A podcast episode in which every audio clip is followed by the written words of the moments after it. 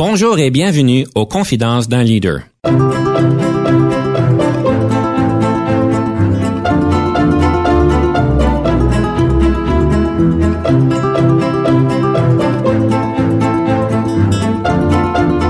Ici Denis Lévesque, coach en leadership. Nous avons donc l'honneur et le privilège de recevoir en studio des leaders qui ont marqué leur communauté afin d'apprendre de leur expérience et de s'inspirer de leur sagesse.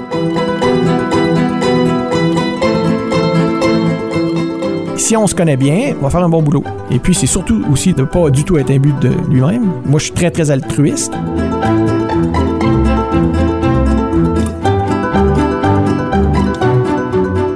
Bienvenue à Confidence d'un leader. Nous avons tout un menu pour vous aujourd'hui. On va aborder des sujets intéressants, dont le premier, est-ce que le leader doit avoir un sens d'humour? On va réfléchir là-dessus. On va parler de l'importance de l'humain pour les leaders, c'est important. Et le conseil du coach aujourd'hui, c'est que votre passé ne forme pas votre destin. On va pouvoir décortiquer le tout. Et pour nous aider à tout naviguer ce beau menu avec vous, Monsieur Denis Ouellet est avec nous en studio. Monsieur Denis Ouellet est le, un leader exécutif chevronné et aussi entrepreneur. Bonjour, Monsieur Ouellet. Oui, bonjour, Denis. Si je comprends bien, non seulement vous êtes un cadre exécutif chevronné, vous avez travaillé pour des grosses organisations, vous avez été gestionnaire euh, principal à IDEMIA, vous avez été un SVP l'Amérique du Nord à Oberthur Technologies, si je dis ça comme il faut. Vous avez été gérant de compte global à Gemalto, et j'en passe bien d'autres. Vous avez fait votre maîtrise en criminologie à l'Université d'Ottawa. Vous avez même fait une étude spécialisée en loi à l'Université catholique de Louvain-la-Neuve en Belgique. Alors, vous avez toute une belle carrière, mais aussi, vous êtes devenu entrepreneur. Et ça, ça me pique mon intérêt avec un magasin que vous avez donc ouvert qui s'appelle Gutsees. Qu'est-ce qui fait que vous avez pris un virement, un changement dans votre carrière pour devenir entrepreneur? Bien, en fait, euh, c'est très drôle parce que mes amis m'ont toujours dit euh, quand est-ce que tu vas commencer ta carrière? Ben, j'ai jamais commencé ma carrière parce que je considère pas que j'ai une carrière. Je considère que ce que j'ai fait depuis plusieurs, plusieurs années, en fait, je le fais parce que j'ai envie de le faire. Je le fais parce que j'ai réussi à prendre les mesures nécessaires pour m'y rendre. Donc, euh, je suis allé à l'école, euh, j'ai fait des trainings, euh, j'ai parlé avec des coachs. j'ai fait en sorte d'être capable de faire différentes choses dans ma vie. Puis pour arriver à l'entrepreneuriat, en fait, j'ai commencé ça il y a très, très longtemps. Euh, j'ai habité en Louisiane, au Texas, euh, j'ai habité à plusieurs places, j'ai côtoyé plusieurs personnes. Ça fait longtemps que j'écris sur des bouts de papier, euh, des petites sticky notes en me disant, ben, qu'est-ce que je peux faire? Qu'est-ce qu'on a envie de faire? Je me rappelle qu'une fois, j'avais amené toutes mes amies au Texas. On avait fait une euh, retraite, en fait, dans un ranch. Il y avait des dindes, il y avait toutes sortes de choses. On avait beaucoup de plaisir ensemble, mais on essayait de voir comment on pouvait travailler ensemble pour supporter quand les banques américaines sont passées de la, de la carte euh, MAG, en fait, qu'on passait dans la machine, à une carte avec EMV qui est la carte à puce. Mmh. Ça, c'est arrivé en 2015 aux États-Unis, mais au Canada, ça faisait longtemps qu'on avait ça. Moi, je travaillais dans une entreprise où on faisait les cartes de crédit. Ah. On faisait les cartes de crédit, on faisait aussi les cartes de on personnalisait les cartes de crédit. Donc, ça veut dire que quand vous, prenez une carte, ben c'est nous qui, la faisions et c'est nous aussi qui mettons votre, votre nom dessus, mettons dans l'enveloppe, euh, sécurisons le tout avec le chip et on envoie ça à votre maison. Donc, moi, j'avais envie d'être un expert là-dedans. Ensuite, il y a toutes sortes d'idées que j'ai eues, mais en, bout de ligne, je me servais avec une idée qui est un besoin dans ma famille, puis qui est un besoin euh, dans le monde, qui est un problème avec les gens qui ont des problèmes de gluten. Donc, ma fille Maya, qui a 21 ans, a été euh, diagnostiquée avec la maladie cœliaque il y a euh, à peu près 11 ans. Puis, euh, comme je voyageais beaucoup, j'avais la possibilité d'acheter plusieurs choses à gauche et à droite. Donc, je faisais ça, je ramenais des choses chez nous. ma femme, elle, était professeure à l'école Saint-Joseph et puis à Orléans. Et puis, elle se disait, mais j'ai envie de faire d'autres choses. J'adore ce que je fais, mais là, j'ai envie de faire d'autres choses. Donc, le mariage des deux a fait en sorte qu'on a démarré cette euh, épicerie, euh, cette pâtisserie, cette boulangerie qui s'appelle Gotti's euh, à Orléans. Et puis, mais, maintenant, on a beaucoup, beaucoup de plaisir à faire ça. D'ailleurs, c'est très bon. Vos sélections sont très bonnes et puis je retourne régulièrement. Donc, je suis un de vos clients. C'est pour ça que je vous ai invité quand j'ai vu de tout. Ben, merci beaucoup. Vous avez donc toujours eu ce sens d'entrepreneuriat et là, vous êtes évidemment dans l'entrepreneuriat et vous êtes anti-carriériste, si je comprends. Ouais, ben, pas mal, oui. Je sais que vous voudriez débattre aujourd'hui la thématique est-ce que le leader doit avoir un sens d'humour? Vous me mettez toujours en, position difficile parce que je dois prendre le côté opposé. Ça va être intéressant de voir ce débat-là. Alors, je vous laisse prendre position. Est-ce que le leader doit avoir un sens d'humour? Je vous donne trois minutes. Mais en fait, le sens de l'humour peut avoir différentes définitions. Pour être capable d'avoir un sens de l'humour, il faut être capable d'être organisé. Faut être capable d'avoir les processus en place. Faut être capable d'avoir une équipe qui, qui sait quand c'est le temps d'avoir un sens de l'humour. Mais euh, moi, j'ai jamais vraiment tout pris avec un sens de l'humour. Je suis un, leader ou euh, un gestionnaire euh, assez, comment on peut dire, sérieux. Mais comme je prends le temps de connaître les gens, le sens de l'humour vient avec. Si on est humain, ben les gens aiment rire. Ça dégage des bonnes hormones, ça fait rire tout le monde. Si on en a une gang, dans la gang qui, qui rit avec un rire un petit peu plus drôle, ça fait encore, c'est encore plus drôle. Mais nous, on commençait toujours nos meetings en, en- en se parlant. Donc, en disant Ah, comment ça va, qu'est-ce qu'on fait, Euh, comment, qu'est-ce que tu as fait en fin de semaine? Euh, moi, à chaque fois que j'allais au bureau, je faisais toujours attention d'aller voir chaque personne. J'avais la- le privilège de travailler dans un environnement où je pouvais aller voir mes employés. On n'avait pas euh, six étages, on n'avait pas. Euh, c'était une compagnie, où je pouvais vraiment avoir une relation directe avec mes employés. Et puis, j'en ai toujours profité. Euh, mais j'aime beaucoup rire. J'aime beaucoup avoir cette approche-là avec les gens où je réussis à aller chercher ce petit côté comique. Euh, je suis pas une personne qui fait des blagues parce que je suis incapable de me rappeler d'une blague. ça va juste être drôle de la façon dont j'essaie de, la- de la dire, mais juste être capable d'être, avoir un meeting puis de voir le sourire des gens. Euh, dernièrement, tu vas peut-être me poser la question, mais j'ai eu la chance, en fait, d'avoir une crise cardiaque. Euh, donc, au mois de juin, le 15 juin, j'ai eu une crise cardiaque. Euh, j'ai eu ce qu'on appelle le Widowmaker. Donc, j'étais bloqué à 100 Et puis, euh, bon, j'ai survécu. Euh, J'ai eu, merci à, l'opérateur de 911, aux ambulanciers, aux gens qui m'ont opéré, aux infirmières, aux infirmiers, euh, même aux gens qui, qui- qui créent les médicaments. Parce qu'en fait, ça, ça a fait en sorte que maintenant, ben, je peux vivre, que j'avais un caillot sur le cœur qui s'est dilué à cause de ces médicaments-là. Mais tout ça pour dire que j'ai trouvé là-dedans aussi la façon de rire. Parce que c'est important dans les épreuves de s'arrêter puis se dire, ben, OK, qu'est-ce qui est bon là-dedans? Je dis pas nécessairement que l'humour, c'est rire. L'humour, c'est d'être humain puis d'être capable de, vivre un moment comme ça. Je sais pas. Je sais pas ce que tu vas réussir à dire contre ça, mais je, je- je vais te laisser la parole pour, Hey. euh, pour voir. Vous êtes vraiment très généreux dans vos propos. hein. Ça me met vraiment dans le coin. Difficile à contredire tout ça. Je vais simplement parler un petit peu le sens de l'humour. On va se le dire, c'est pas donné à tout le monde. Euh, Il y en a qui sont gauches par rapport au sens d'humour. Alors on parle qu'il faut y avoir le bon contexte. J'ai bien aimé, vous avez dit qu'il faut que ça soit organisé. Alors c'est certain qu'il faut que le contexte soit là. Il faut que ça soit propice. Il faut que ça soit bien dosé. Parce qu'on a tous témoigné d'une personne, et je le fais souvent, les fameuses dad jokes qui vont, qui vont nulle part, euh, qui en fait, euh, c'est un faux pas. euh, et en fait, on peut peut-être mettre du monde mal à l'aise en ayant le mauvais sens d'humour. Euh, c'est certain qu'on veut pas devenir le clown en avant de nos employés. On veut pas nécessairement faire euh, même le yoga du rire, parce que vous savez que vous avez parlé de rire, mais on sait qu'on peut même motiver le rire en faisant du yoga du rire. Ça existe. Il y a des personnes qui utilisent le service. Ça fonctionne très bien. On bénéficie vraiment bien de tous les bienfaits du rire. Alors, c'est certain que c'est pas donné à tout le monde. Il faut le cultiver. Moi, l'humour, souvent, ce que je le vois, c'est comme étant quelqu'un qui prend une dérape qu'on on ne perçoit pas dans le discours. Et ça nous permet de pouvoir euh, observer des choses qu'on n'observerait pas ou un sens où est-ce qu'on on nous amène dans quelque part qui, est drôle, mais qu'on s'attendait pas à faire. Mais c'est certain que ça prend euh, vraiment de la pratique. Et d'ailleurs, ce que j'avais appris, c'est que dans les organisations, vous savez, les choses qui, euh, il y a de l'humour, là, euh, les late night shows, par exemple. Si j'ai bien compris, euh, ils l'enregistrent d'avance. Ils essayent des farces et quand ça marche pas, ils ne les montrent pas. Alors, si j'ai bien compris la technique, c'est qu'ils vous montrent seulement les bonnes farces qui ont bien tombé, mais même des professionnels de l'humour font des erreurs et que c'est des farces qui ne rentrent, qui ne vont pas nulle part. Alors, pour tout ça, oui, je suis d'accord. Le sens de l'humour est important. Euh, c'est savoir développer les compétences et comprendre quand est-ce le faire. Je pense que tout le monde est d'accord. Euh, mais ça peut être euh, un endroit dangereux quand on n'y fait pas attention. Mais en fait, euh, le, c'est un petit peu, je pense que ce, qui, ce dont on va discuter aujourd'hui, c'est la définition des mots. Mhm. Donc, le sens de l'humour, est-ce que c'est rire? Est-ce que c'est euh, faire une blague? Mhm. Est-ce que ou c'est seulement quand on discute d'un projet, il y a eu une étape drôle. Ça détend un peu. Mhm. Moi, je vois le sens de l'humour comme une, une façon de se détendre, une façon de. Des fois, ça devient un peu tendu.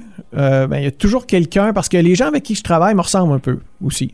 J'ai toujours eu cette chance-là de pouvoir, dans mes, euh, dans mes positions, d'amener les gens avec qui j'aime travailler. Mhm. Euh, donc, j'ai toujours une personne ou deux que j'amène toujours avec moi parce que, comme tu disais, j'ai eu le privilège dans, dans ma vie de- d'avoir des postes élevés pour des compagnies internationales. Euh, j'ai écouté beaucoup de tes podcasts. Il y, a des, gens qui avaient plusieurs différents types de- d'expériences. Moi, mon expérience, c'est vraiment de travailler pour des grosses corporations, euh, 15 000 employés et plus, internationales. Donc, euh, en étant le directeur général du Canada, ben, c'est moi qui m'occupais du pays au complet. Euh, donc, j'ai amené des gens avec moi qui, me connaissent. Donc, c'est comme une game.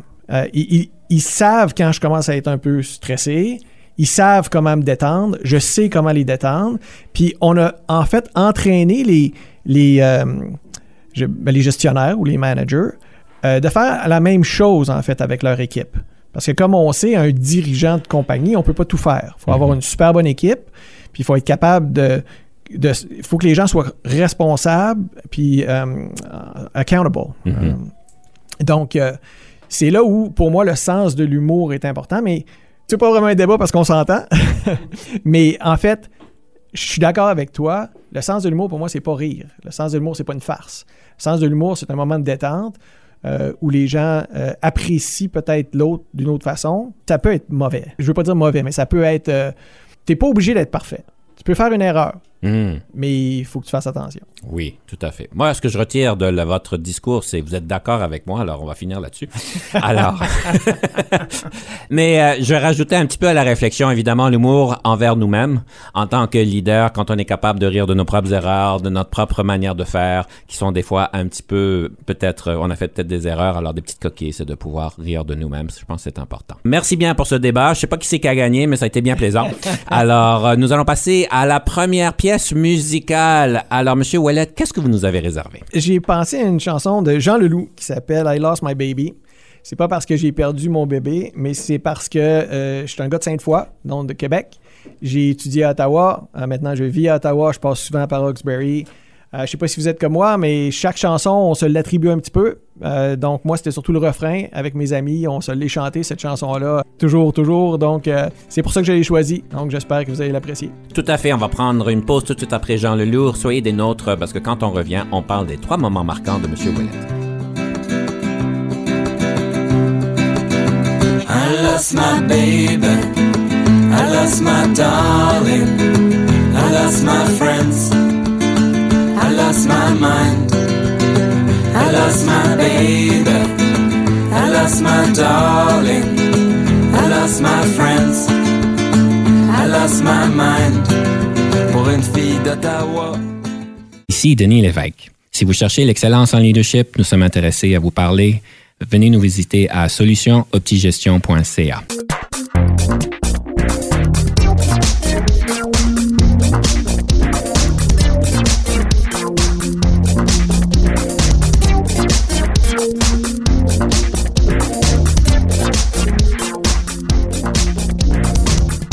Nous sommes de retour à Confidence d'un leader avec M. Denis Ouellet, qui est un leader exécutif chevronné et entrepreneur.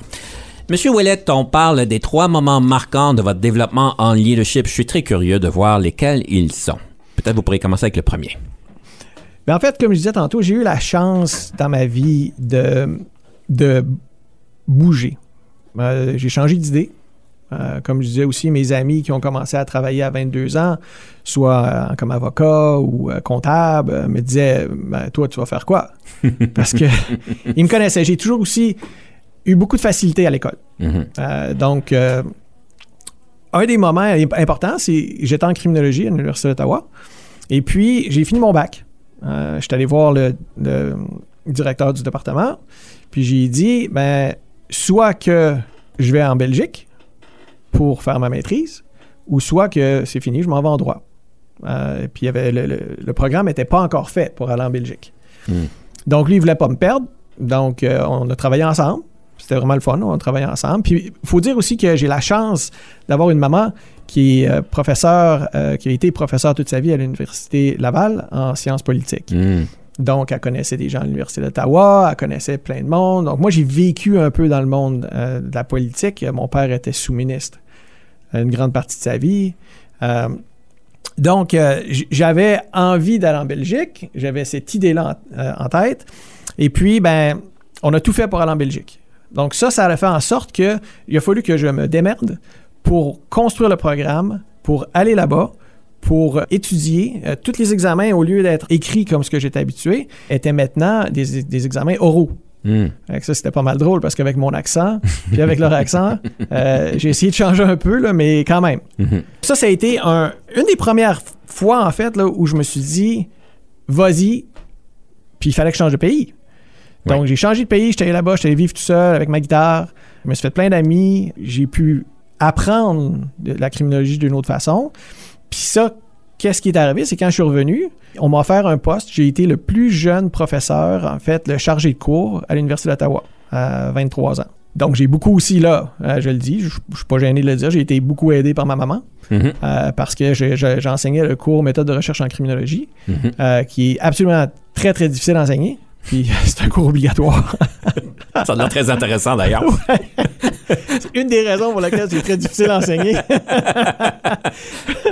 Donc, euh, ma mère, elle a écrit beaucoup de livres là-dessus. Donc, euh, les professeurs de l'Université d'Ottawa le, le savaient, mais Mhm. j'avais quand même mon côté de charisme qui était euh, avec 150 étudiants. Et puis, j'ai dû enseigner ça. Là, ça a vraiment aidé.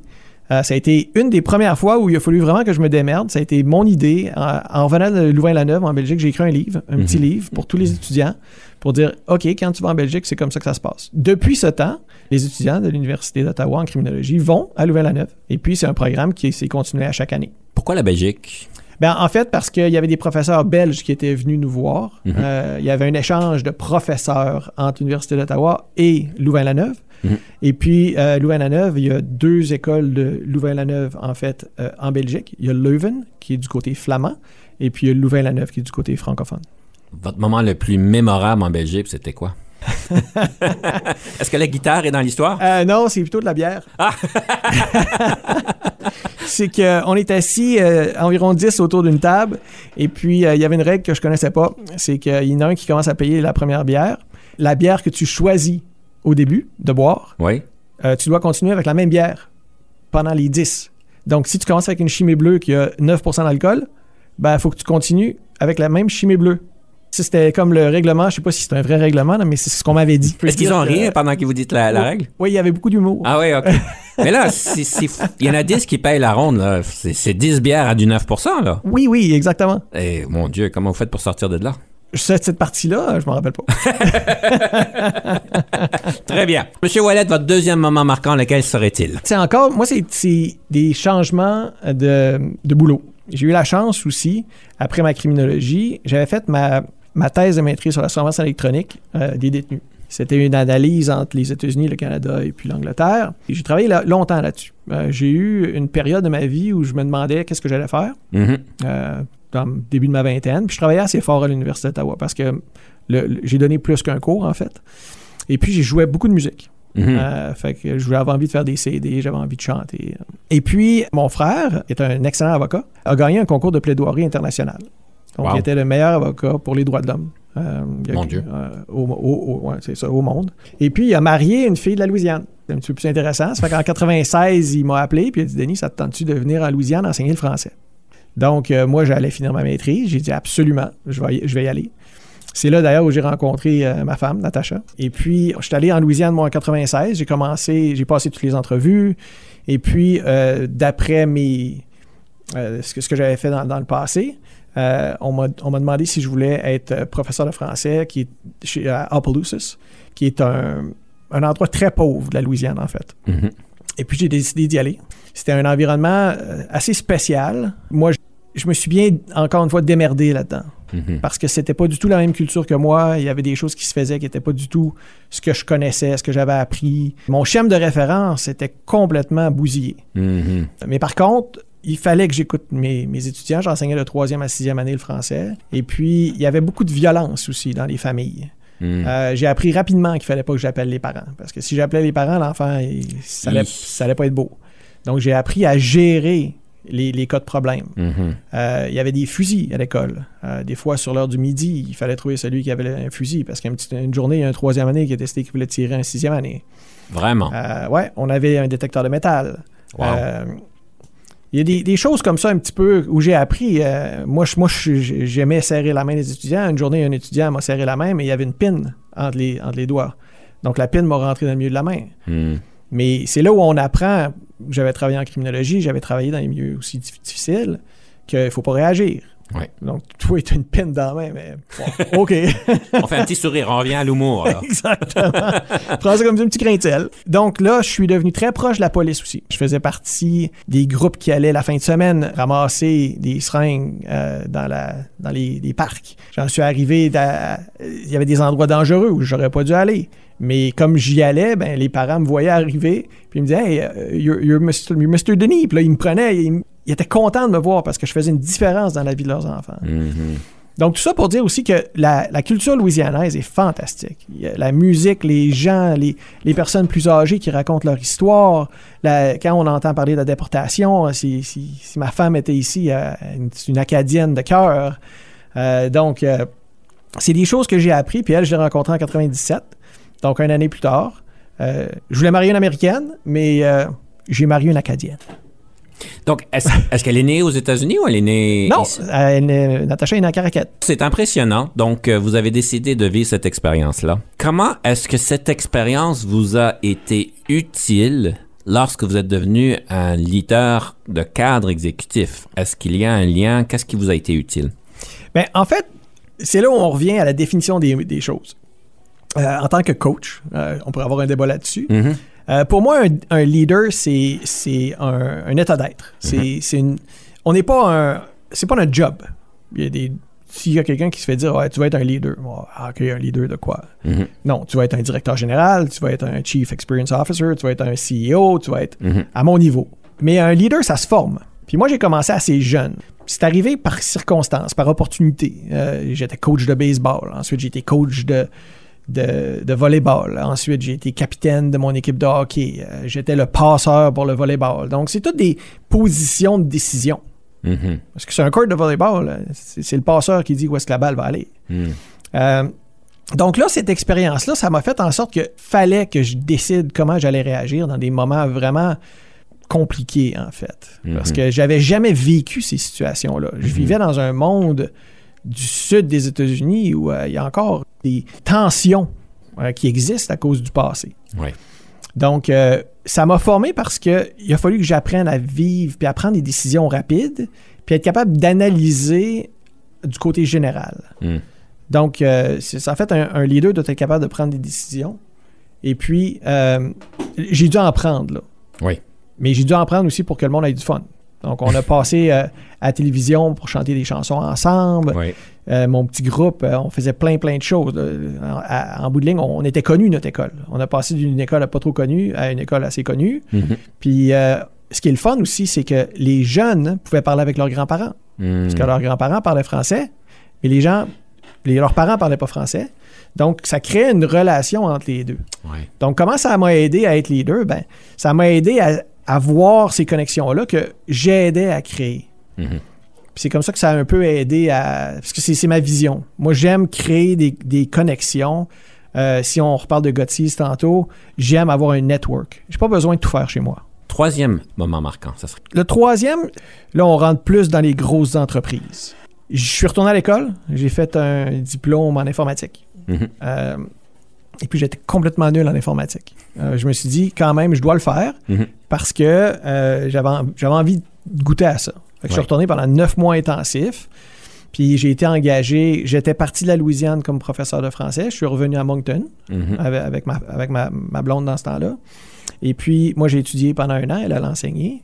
Et puis, on est retourné en Louisiane. J'ai, j'ai, je suis retourné dans un startup qui est euh, en fait comme LinkedIn. Mhm. Euh, ça s'appelait True Peers. Puis j'étais programmeur. Je travaillais en Nouvelle-Orléans, en plein milieu de Nouvelle-Orléans. Bon, on peut pas demander, mieux que ça. On Oui. est un jeune couple, euh, pas d'enfants, Nouvelle-Orléans. Mhm. Ça, ça a duré huit mois. Oui. Euh, ensuite, euh, c'est tombé à l'eau euh, Mhm. parce qu'on était rendu en 2002 puis il y avait tous les problèmes euh, Oui. économiques.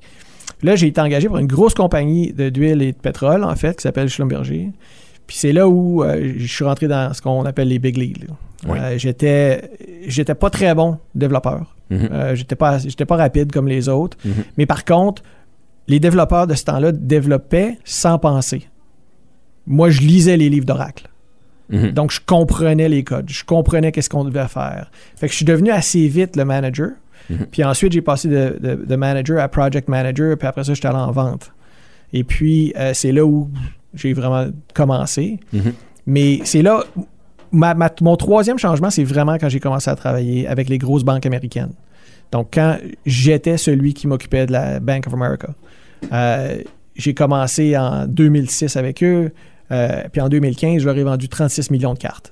Donc, pour moi, c'était vraiment là, exceptionnel ce que j'avais fait durant toutes ces années-là pour, pour y arriver, parce que je me voyais toujours comme le, le petit francophone de Québec euh, qui, qui a réussi un tel exploit. Mhm. Mais cette mentalité-là a complètement changé parce que je me suis dit, en fait, je suis pas petit, euh, que je sois du Québec ou non, ça change rien. J'ai juste prouvé que j'étais capable de le faire. C'est le temps pour notre deuxième pièce musicale. Qu'est-ce que vous nous offrez aujourd'hui, Monsieur Wallet? Ben, pour la deuxième pièce musicale, c'est une euh, pièce de Christophe Maé qui s'appelle Il est où le bonheur? En fait, je pense qu'il y a beaucoup de gens qui se posent des questions, il est où le bonheur? Mais euh, il, est, il est là le bonheur. Il faut juste se lever le matin, aller prendre une bonne petite marche, regarder autour de nous. Puis si, je dis pas que ça arrive à tout le monde, mais si on a la chance d'être dans un bon environnement, ben, il est là le bonheur. Euh, des fois, il faut gratter un petit peu plus, mais le bonheur existe. On vous invite de réfléchir sur Il est où le bonheur? Quand on reviendra, on parlera d'un livre de podcast ou un podcast que Monsieur Wallet nous présente. Il est où le bonheur? Il est où? Il est où? Il est où le bonheur? Il est où? Il est où? J'ai fait l'amour, j'ai fait la manche. J'attendais d'être heureux. J'ai fait des chansons, j'ai fait des enfants. J'ai fait au mieux. J'ai fait la gueule, j'ai fait semblant. On fait comme on peut.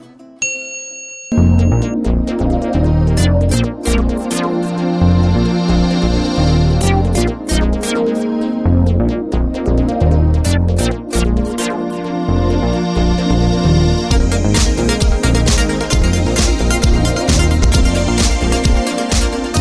sommes de retour à Confidence d'un leader avec Monsieur Denis Ouellet, qui est un leader exécutif chevronné et entrepreneur. Monsieur Ouellet, un livre sur le leadership. Qu'est-ce que vous avez à nous proposer? En fait, je ne sais pas si on- ce qu'on a- c'est ce qu'on appelle un livre sur le leadership, mais c'est un livre qui nous permet de devenir, euh, selon moi, un bon leader. Mhm. Euh, c'est un livre de Tom Rath qui s'appelle Strengths Finder.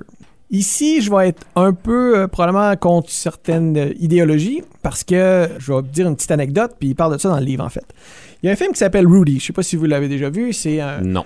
C'est un film américain. Le petit bonhomme, euh, il passe euh, tout, le, tout le long du film euh, sur le banc d'une grosse équipe de football. Très aspirant. Ouais, parce que le bonhomme, il est, il est pas grand, il est pas gros, à comparer de ces géants-là à côté de lui.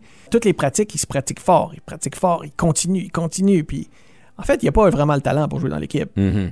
À la fin, ben, il, il le met sur le terrain parce qu'il y a une personne qui se fait blesser, Mhm. puis c'est lui qui fait le touchdown. Évidemment. Ouais. Là, c'est le rêve américain. le- le- ah, le- celui qui était, qui était pas bon est devenu bon, donc c'est forcez-vous. Vous êtes... Donc, en fait, foncièrement, je ne crois pas à ça. Parce que pourquoi s'attarder autant sur nos faiblesses? Pourquoi ne pas s'attarder sur nos forces? Bien dit. On a des forces, on est bon. Il y a tellement de monde sur la planète qui peuvent, eux, être vraiment meilleurs que nous, puis eux autres vont s'occuper de nos faiblesses. Ils n'ont pas besoin de savoir que c'est nos faiblesses.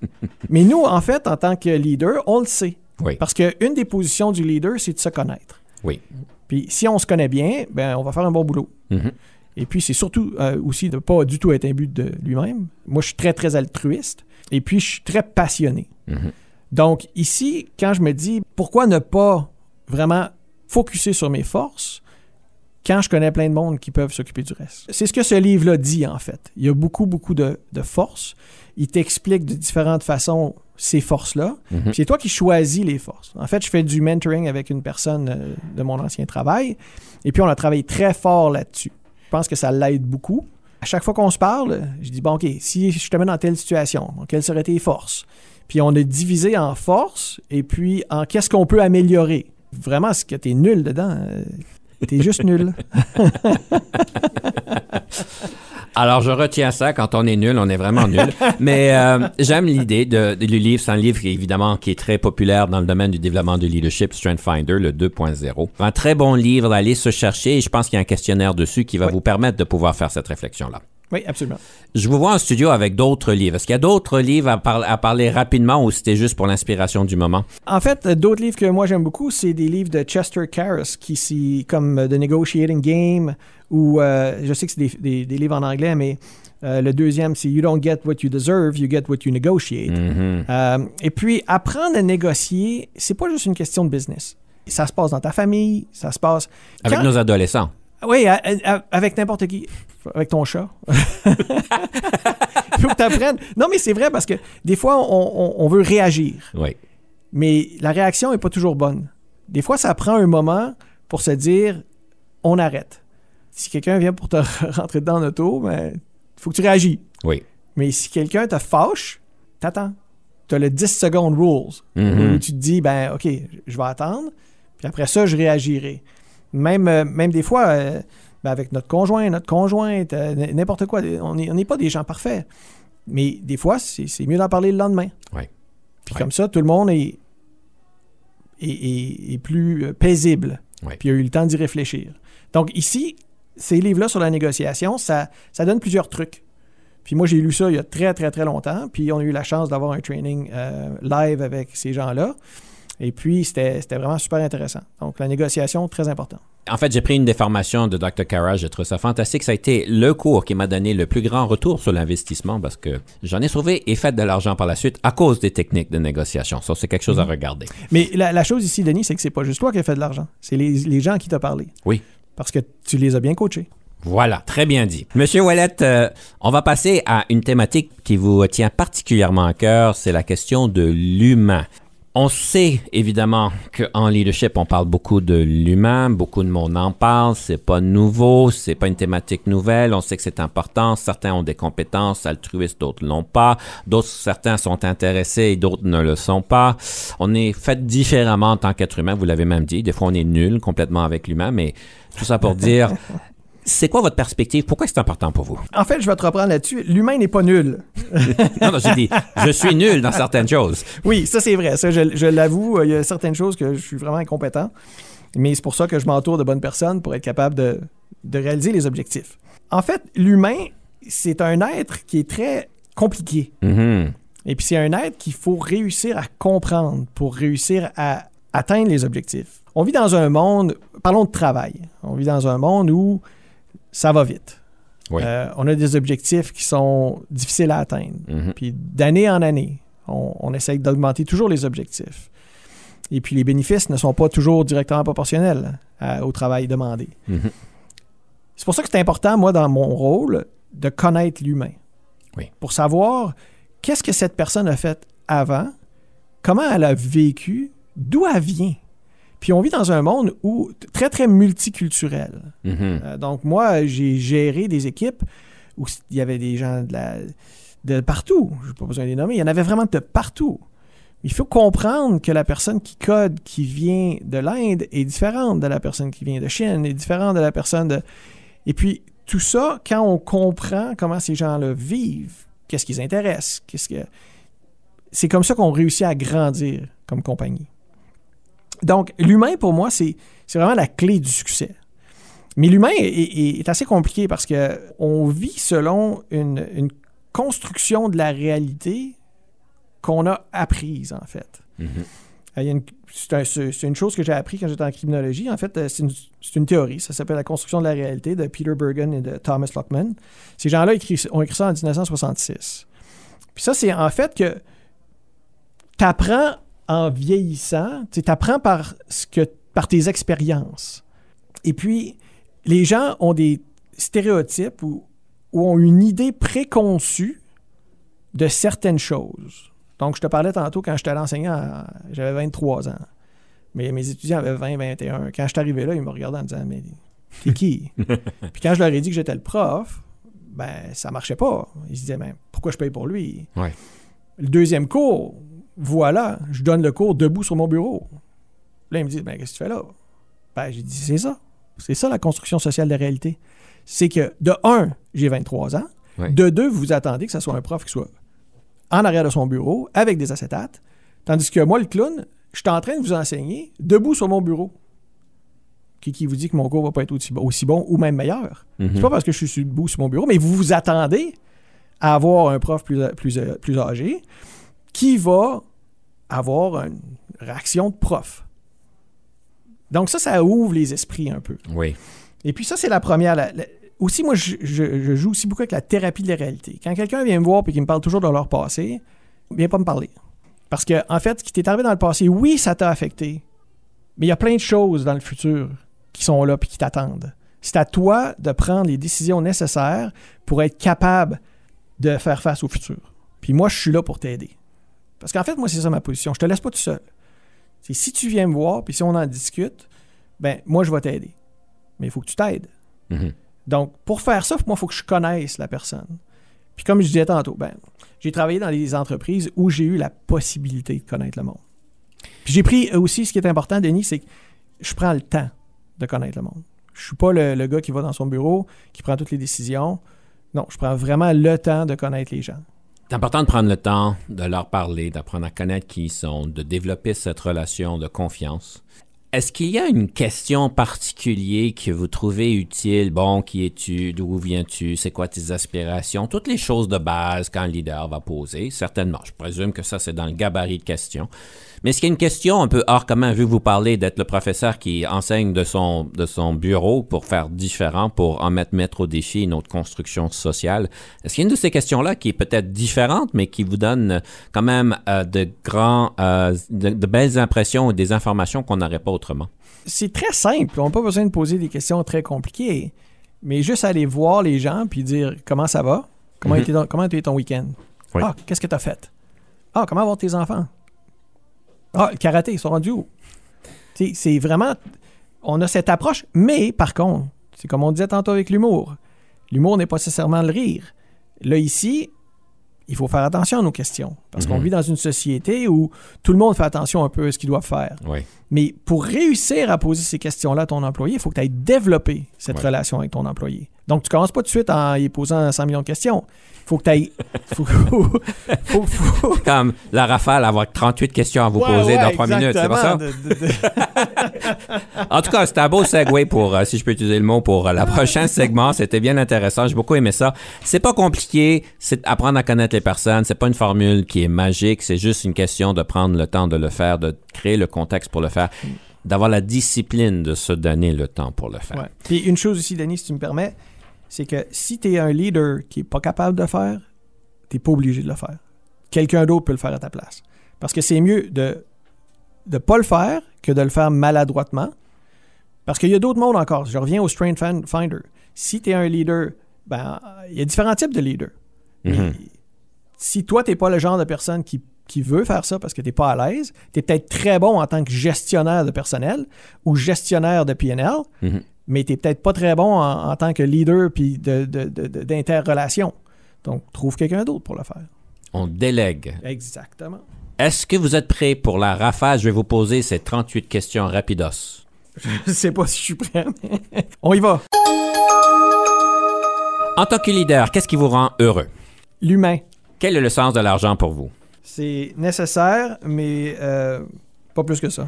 Que pensez-vous du partage des tâches domestiques? C'est indispensable. Gaucher ou droitier? Droitier. Vos faiblesses? La politique, Le yoga au travail, est-ce approprié? ben, si j'étais plus flexible, je le ferais, mais euh, oui, Votre application favorite sur votre téléphone intelligent? j'en ai pas vraiment. Comment vous changez les idées? Je vais à Gottease. Le nombre d'heures de sommeil? Au moins 8. Quelle marque de voiture conduisez-vous? Un Jeep. Votre passe-temps préféré? Aller à Gottease. Le nombre d'heures moyennes que vous passez au bureau. Jamais compté. Votre film préféré. J'en ai trop pour en choisir un. Votre couleur préférée. Probablement noir parce que ça va avec tout. Le lieu visité préféré. Hawaii. Que mettez-vous sur votre pizza? Du pepperoni, c'est salé, et puis des ananas parce que c'est sucré. Vous aimez voyager comment? À pied, en voiture, en avion, par train, en vélo ou bien autrement? J'aime utiliser tous les moyens de transport. Tout ce que je veux, c'est que ça me rende à bon point. Le leadership, est-ce que c'est inné ou acquis? C'est définitivement pas inné. Différence entre le leadership et la gestion. La gestion, on s'occupe de choses qui existent déjà, tandis que le leadership, on prend des décisions pour aider les gestionnaires à faire leur travail. Avez-vous déjà travaillé avec un coach? Et si oui, qu'est-ce que ceci vous a donné?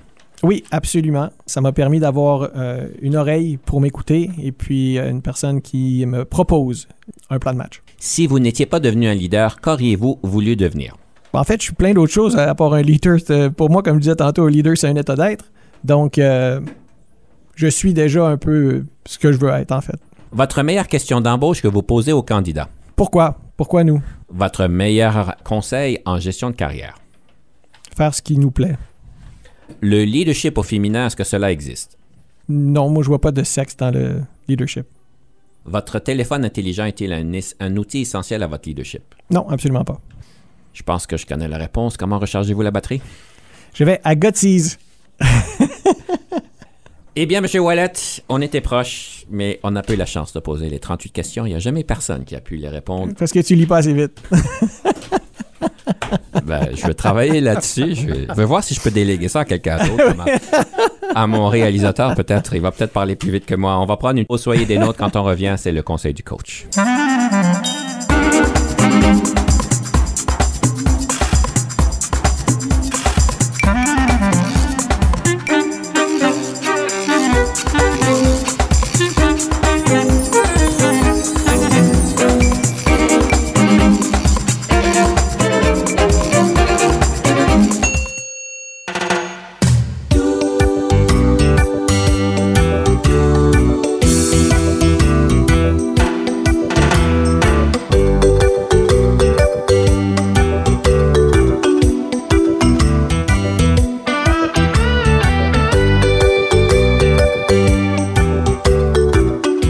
De retour à Confidence d'un leader. Et au lieu de vous donner un conseil, mais en fait c'est un conseil, mais c'est aussi une reconnaissance pour les personnes, les leaders, mes clients qui ont réussi en fait à pouvoir briser des barrières. On a parlé tantôt de la thérapie de la réalité, de la construction de la réalité. Monsieur Wallet nous a bien éduqués sur ce sujet-là. Je trouve ça très approprié par hasard. Mais c'est certain que dans notre vie, on arrive à une situation où est-ce que peut-être qu'on prend position. On dit souvent peut-être qu'on n'est pas heureux dans notre On aimerait pouvoir peut-être prendre plus notre place avec nos patrons et avec euh, les parties prenantes avec qui on travaille. Des fois, on essaie de trop plaire aux autres et puis on se sacrifie un petit peu trop. Des fois, nos patrons nous énervent et des fois, ce sont nos employés qui nous causent du stress et on ne sait pas nécessairement comment avoir des conversations difficiles. J'en passe, il y a toutes sortes de thématiques qui puissent en fait nous mettre au défi et des thématiques qui sont peut-être basées ou peut-être on pense qu'ils sont basés sur notre bagage, notre passé, notre réalité que nous avions. Et puis, euh, c'est important de pouvoir considérer comment est-ce qu'on peut faire pour pouvoir changer la donne. Et oui, mesdames et messieurs, vous êtes capables de pouvoir changer la donne. On est capable de pouvoir prendre position et de dire j'en ai assez et je veux créer une nouvelle réalité. J'applaudis ceux qui sont rendus là. D'après mon expérience, il y a quand même toutes sortes de choses qui rentrent en jeu lorsqu'on est vraiment pris euh, pour pouvoir prendre ces décisions-là, d'être affamé de pouvoir en fait devenir notre meilleure version de nous-mêmes, assumer notre propre pouvoir complètement, les, les forces comme on a, on a pu parler dans le Strength Finder, de pouvoir en fait bien les assumer. Alors tout ça pour dire, je célèbre ceux qui ont fait les changements. Ça prend du courage, ça prend du temps, de l'énergie, mais ça fait beaucoup moins mal que vous le pensez une fois que vous êtes engagé dans le processus. Je vous invite donc de pouvoir considérer que c'est peut-être maintenant le moment de changer la donne.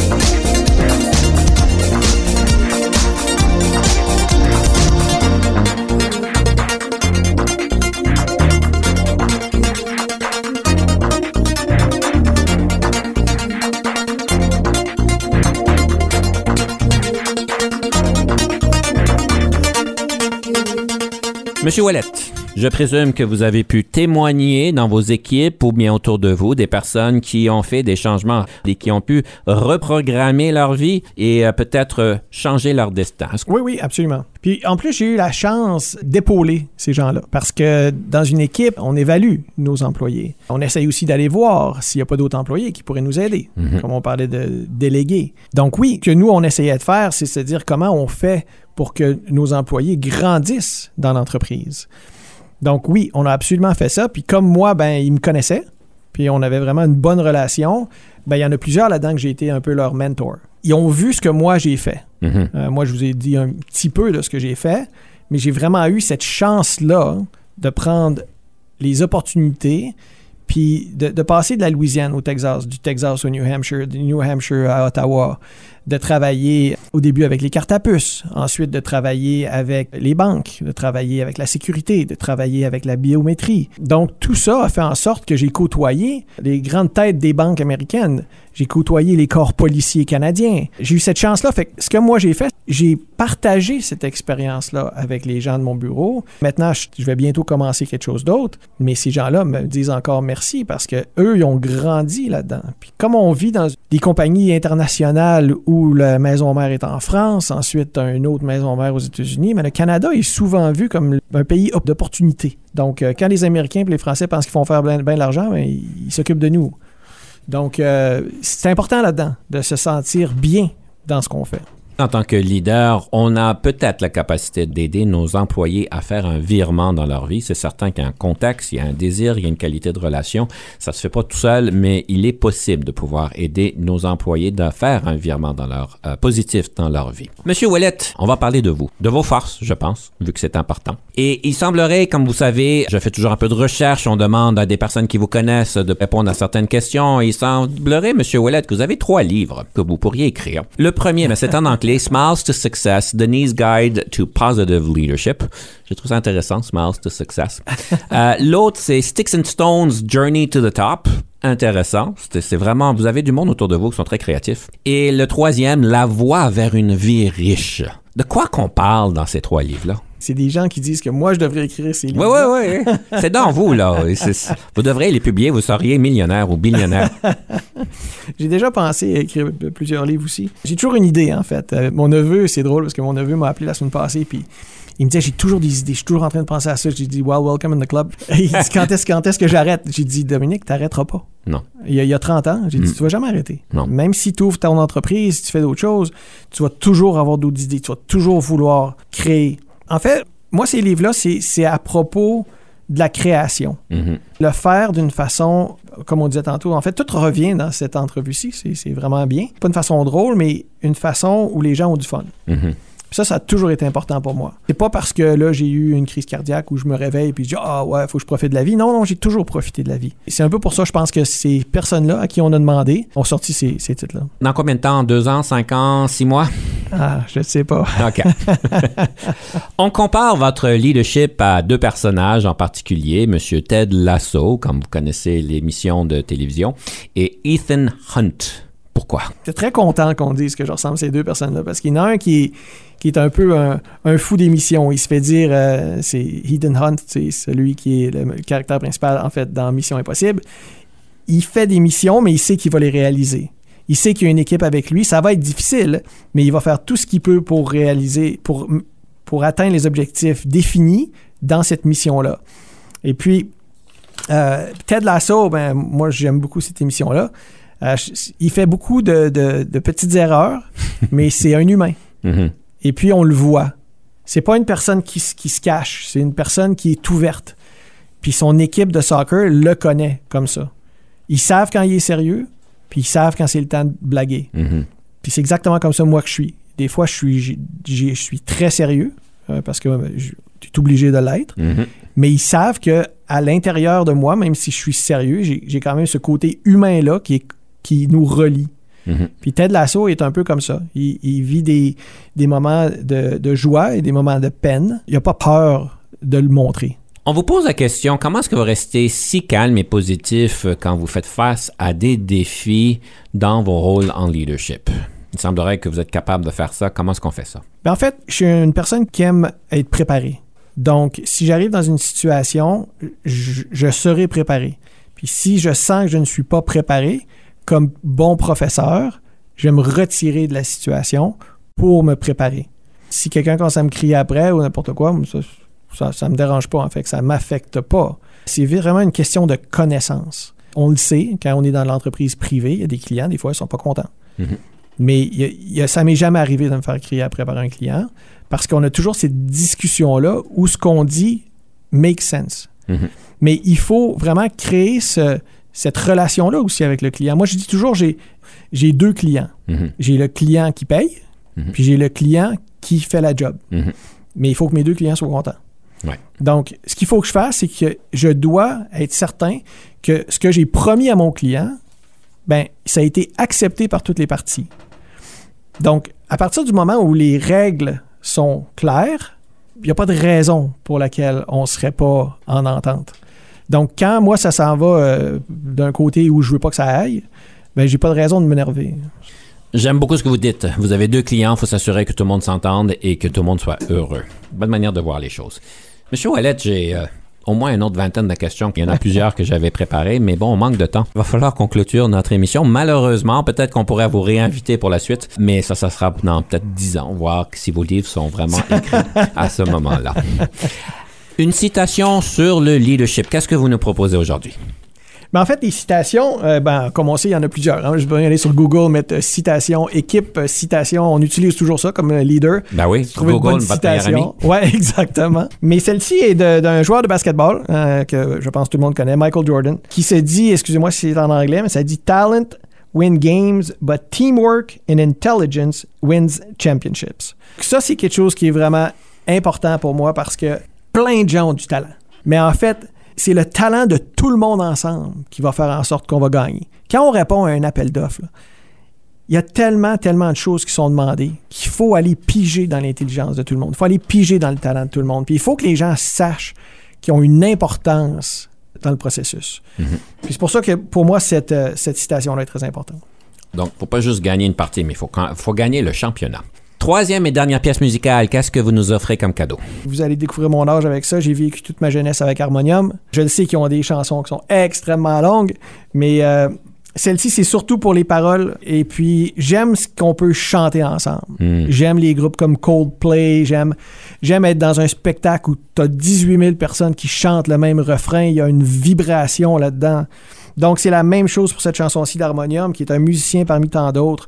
Puis c'est important parce que les paroles sont importantes pour n'importe quel âge. Où est allé tout ce monde qui avait quelque chose à raconter? À 5 ans, à 10 ans, à 20 ans, à 80, 90 ans, tu as toujours quelque chose à dire. Il faut pas avoir peur de s'exprimer. Et le nom de cette pièce musicale?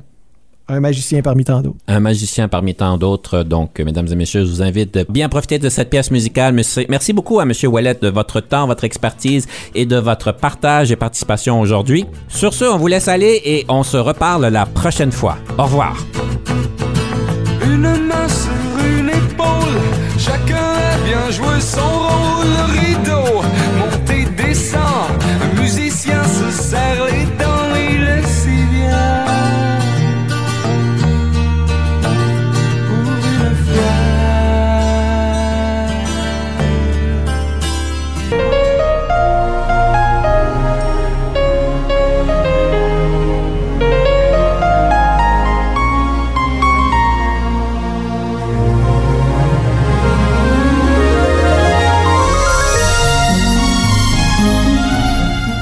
Conception, animation, entrevue et recherche, Denis Lévesque.